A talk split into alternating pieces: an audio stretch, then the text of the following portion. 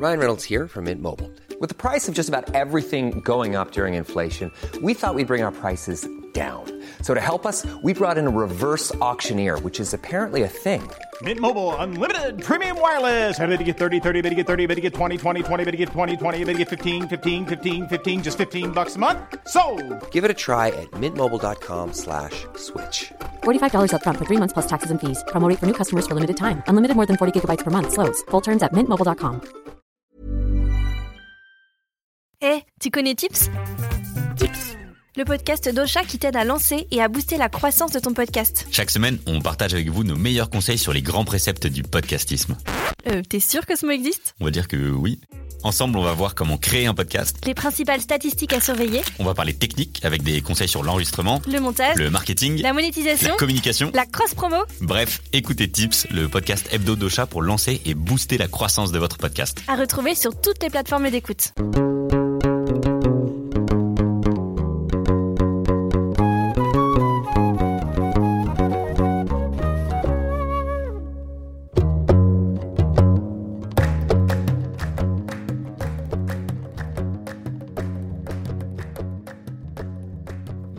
Très chers auditeurs, bonjour Pour la rentrée et pour la fin de la saison de Jeans, je vous livre une salve d'épisodes que l'on pourrait considérer comme des hors-séries.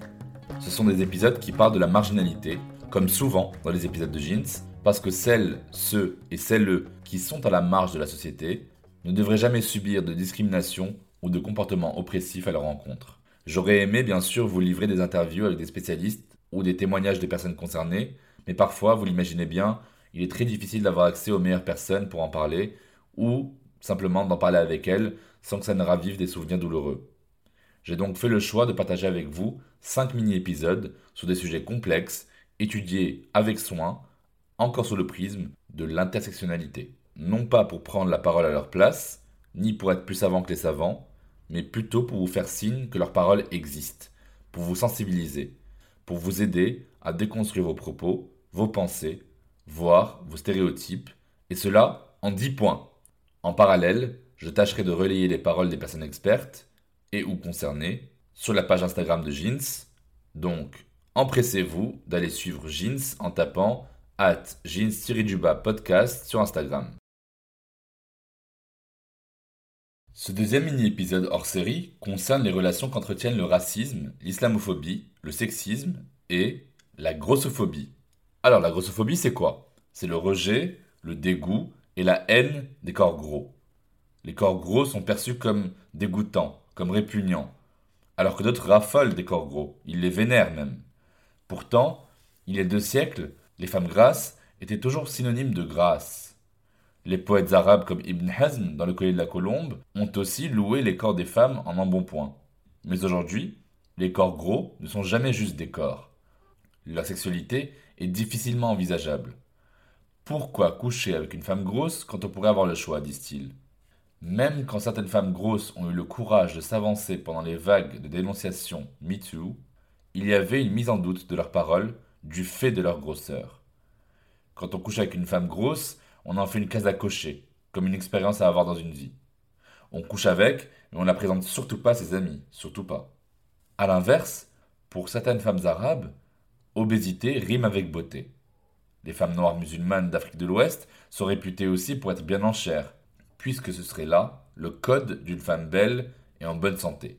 Les femmes mortes, donc en Mauritanie, prennent 12 kilos en moyenne entre les fiançailles et le mariage à cause de cérémonies de gavage. Oui, oui, vous avez bien entendu, de gavage. Les femmes arabes dans les pays arabes sont belles, différemment des femmes arabes en France, que la pornographie a labellisées comme des beurettes. Les unes veulent grossir et se blanchir la peau, alors que les autres sont imaginées comme minces, épilées et basanées.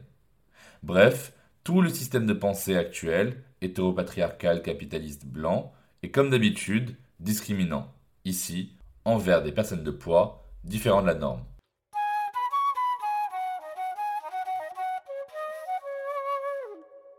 « 1. En essayant de trouver les intersections entre islamophobie, sexisme et grossophobie, je me suis rendu compte que l'hétéropatriarcat visait le corps féminin comme objet de fantasme et de contrôle. Tantôt il doit être rond, tantôt il doit être mince. Tantôt les crop tops sont interdits, tantôt les voiles sont interdits. tantôt les burkinis, tantôt les bikinis. Tantôt les mini-jupes deviennent des justifications d'une agression sexuelle, tantôt une femme en jean, basket, trahit son genre. Pourquoi on ne laisse pas les corps tranquilles? Laissons tranquilles les corps. On aura alors tous les esprits plus tranquilles. 2. Jadis et encore aujourd'hui, les corps gros, voire obèses, signifient un confort certain, une aisance financière, une sexualité charnelle, 83% des femmes de Bahreïn, d'Arabie Saoudite et des Émirats Arabes Unis souffrent d'obésité. Parmi les plus taux au monde, parmi les plus forts au monde, dans les pays du Maghreb, plus de la majorité des femmes sont en surpoids. Avec les dictats européens et blancs de la minceur, les femmes arabes ont eu de plus en plus tendance à s'épiler, à se blanchir la peau, à avoir des tailles dites de guêpe. Mais quand une femme fait du 36, les hommes nord-africains et ouest-africains disent qu'elle est nerveuse ou malade, mreda en arabe. Pour offrir le spectacle d'une danse du ventre magistrale, propre aux cultures arabes, il ne faut pas avoir des abdos, mais un peu de ventre pour le faire gigoter. Le corps est modelé par rapport au désir masculin.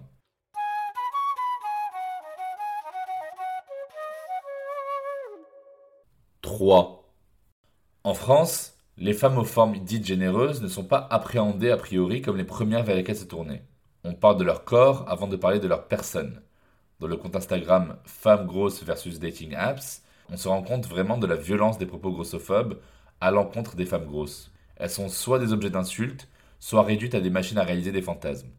Les corps gros dans les médias, les films et les séries ne sont pas, hors exception où c'est l'objet même de la série, montrés comme des corps désirés et désirables. 4. Aux États-Unis, plusieurs figures comme Léa Vernon se présentent comme femmes noires, musulmanes et grosses. Ces femmes redéfinissent les canons de beauté actuels ou simplement remettent les points sur les i sur le fait que les corps sont beaux en soi, y compris les corps racisés. Plus généralement, il existe une body positivity qui est enracinée dans les mouvements d'acceptation des corps gros depuis les années 60. Aujourd'hui, ce sont des femmes comme Barbara Butch, Daria Marx, Gail Prudencio, Sherazade, ou Gabriel Dédier, qui porte à bras le corps la défense des corps contre la grossophobie. Elle contribue aussi à faire évoluer la pensée actuelle vers des révisions sémantiques autour du terme body positivity, pour lui préférer par exemple le terme de body confidence, qui revient à une individualité, à la confiance que la personne concernée a en son corps et en elle-même.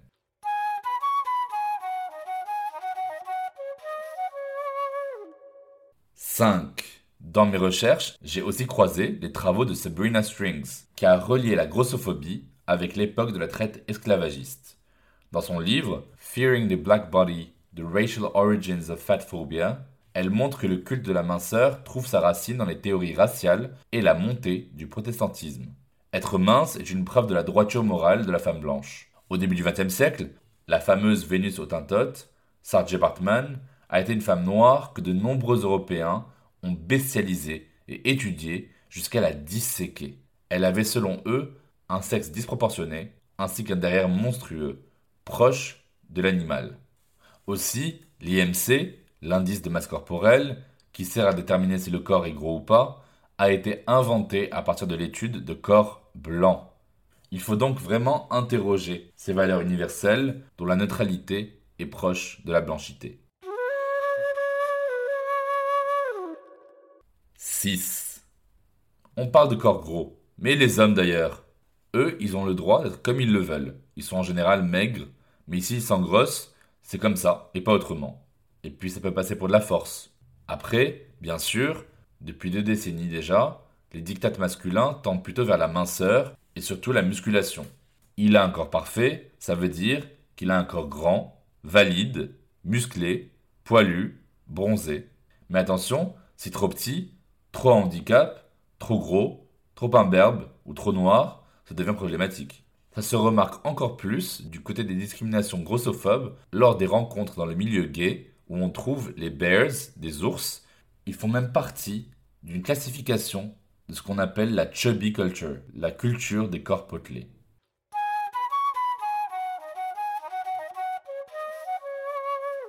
« 7. Depuis l'adolescence, la personne obèse apprend à se taire. Elle se fait insulter de gros. Il est très important que le mot gros ne soit pas un gros mot. Gros n'est pas une insulte, c'est un constat. Être gros n'est pas une humiliation. La grosseur n'est pas une tare en soi. On en a fait une tare par rapport à la norme de minceur. Écoutez-moi ça. Les femmes très minces gagnent en moyenne plus que les femmes de poids moyen, en termes de salaire je veux dire. Une étude de 2014, appelée Fat Doesn't Pay, montre que les femmes grosses gagnent jusqu'à 18% de moins que les femmes à l'IMC moyen. En dating, il y a du fat shaming, c'est-à-dire qu'on pointe du doigt les femmes grosses pour les ridiculiser. Au lit, on peut à l'inverse les fétichiser. C'est le mouvement de ce qu'on appelle les fat admirers. En tout cas, les discriminations, les discriminations grossophobes sont partout. 8. Au Maroc, d'innombrables expressions qualifient les relations entre sexualité, corps des femmes et bouffe.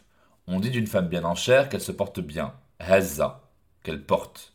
On dit d'une femme qui a des formes qu'elle a des cuisses à manger dans un tagine à l'oignon. Donc le fredat عندك ديال bib, que c'est un bout de viande. L'hemmojoud ou le c'est-à-dire la viande est là et le boucher est fermé. Les expressions peuvent même se dédoubler d'intentions encore plus sexistes. C'est-à-dire, son corps ne reflète que l'opulence et la richesse de son père ou de son mari. Seul tuteur possible, bien sûr. En France, on dit d'une femme que c'est une poulette, une dinde, un boudin, qu'elle a des jambonneaux, qu'elle a pris de la brioche, qu'elle va passer à la casserole, que c'est une grosse cochonne d'ailleurs. On s'attache constamment à parler du corps des femmes rondes avec des métaphores de bouffe, comme si elles étaient des plats à disposition. 9. Tenez-vous bien, il y a une pratique encore qu'on appelle feederism, où la relation se construit entre une personne gavée par de la bouffe et une personne gaveuse, le feeder. Le feeder peut payer pour avoir accès à des vidéos ou des sessions souvent coquines pour vivre son fétichisme derrière un écran. Pour parler d'un autre phénomène dans la même lignée, tout aussi incroyable mais plus traditionnel, dans un pays du monde musulman, c'est le gavage en Mauritanie. Ici, il ne s'agit plus de trouver le corps gros beau, mais de former le corps gros comme dictat de beauté, au prix de sa santé. Il s'agit de forcer les jeunes filles à manger des quantités énormes de nourriture, de façon à ce qu'elles prennent un maximum de poids pour être éligibles au mariage. Elles prennent 6 repas par jour, des kilos de viande entiers, et des litres et des litres de lait, couplés avec des médicaments pour bovins par injection, pour enfler encore, encore, encore et encore. Il ne faut pas devenir grosse pour être belle ou maigre pour être belle. Acceptez vos corps, aimez-vous et aimez tout court. 10. Enfin, dans les pays du Maghreb, il y a une surconsommation en pharmacie de cyproheptadine et de corticoïdes. Alors ces médicaments sont indiqués pour traiter certaines allergies, mais ont comme effet secondaire la stimulation de l'appétit. C'est marrant parce qu'en arabe, le mot pour dire comprimé veut aussi dire friandise, le. Même les femmes amazir appellent ça En berbère, ça veut dire le comprimé de la santé de la femme. Au Maroc, ces produits représentent 5% du chiffre d'affaires total des pharmacies. Les femmes nord-africaines ont donc recours à des méthodes médicamenteuses et douteuses pour grossir, ou plutôt pour enfler. À l'exact opposé, il y a une recrudescence de la pose de bypass, d'anogastrique et de chirurgie bariatrique qui réduisent de deux tiers la taille de l'estomac pour faire mincir les corps gros de manière spectaculaire. Il y a au minimum 70 000 interventions en France aujourd'hui, soit 6 fois plus qu'en 2001. 80% des personnes qui passent par la chirurgie bariatrique sont des femmes. La grosseur est perçue comme une anomalie et une maladie au travers d'un système médical invalidant les corps non sveltes en parlant d'obésité. On en fait un corps inenvisageable sexuellement parce qu'il est en dehors du cadre du beau, et spécifiquement pour les femmes. Tâchons alors de repenser les normes et d'accepter tous les corps, quels qu'ils soient.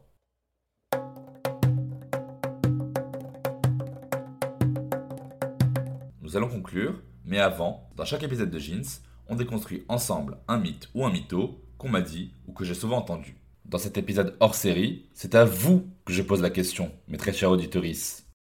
Un homme hétéro qui aime bien coucher avec des femmes rondes me disait il y a trois ans Non, mais euh, ce que tu comprends pas, c'est que c'est pas juste excitant, c'est aussi qu'une femme bien portante, bien en chair, bien grasse, c'est une femme qui peut porter mon enfant, quoi. C'est comme ça, c'est la sélection naturelle.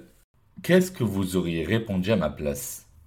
N'hésitez pas à m'envoyer votre réponse en commentaire du post de l'épisode sur Instagram. Je vous le rappelle, la page Instagram est la suivante, at jeans podcast. Commentez et ajoutez bien le hashtag un mytho un mytho. Hâte de connaître vos réponses.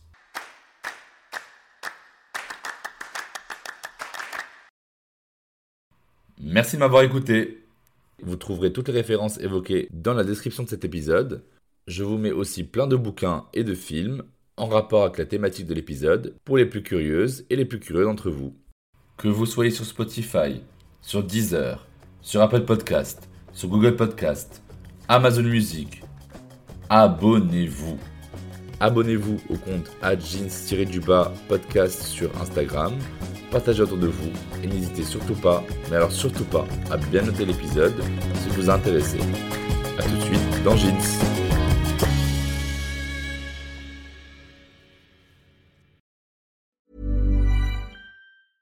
A lot can happen in the next three years. Like a chatbot may be your new best friend. But what won't change? Needing health insurance. United Healthcare Tri Term Medical Plans are available for these changing times. Underwritten by Golden Rule Insurance Company, they offer budget friendly, flexible coverage for people who are in between jobs or missed open enrollment. The plans last nearly three years in some states, with access to a nationwide network of doctors and hospitals. So, for whatever tomorrow brings, United Healthcare Tri Term Medical Plans may be for you. Learn more at uh1.com.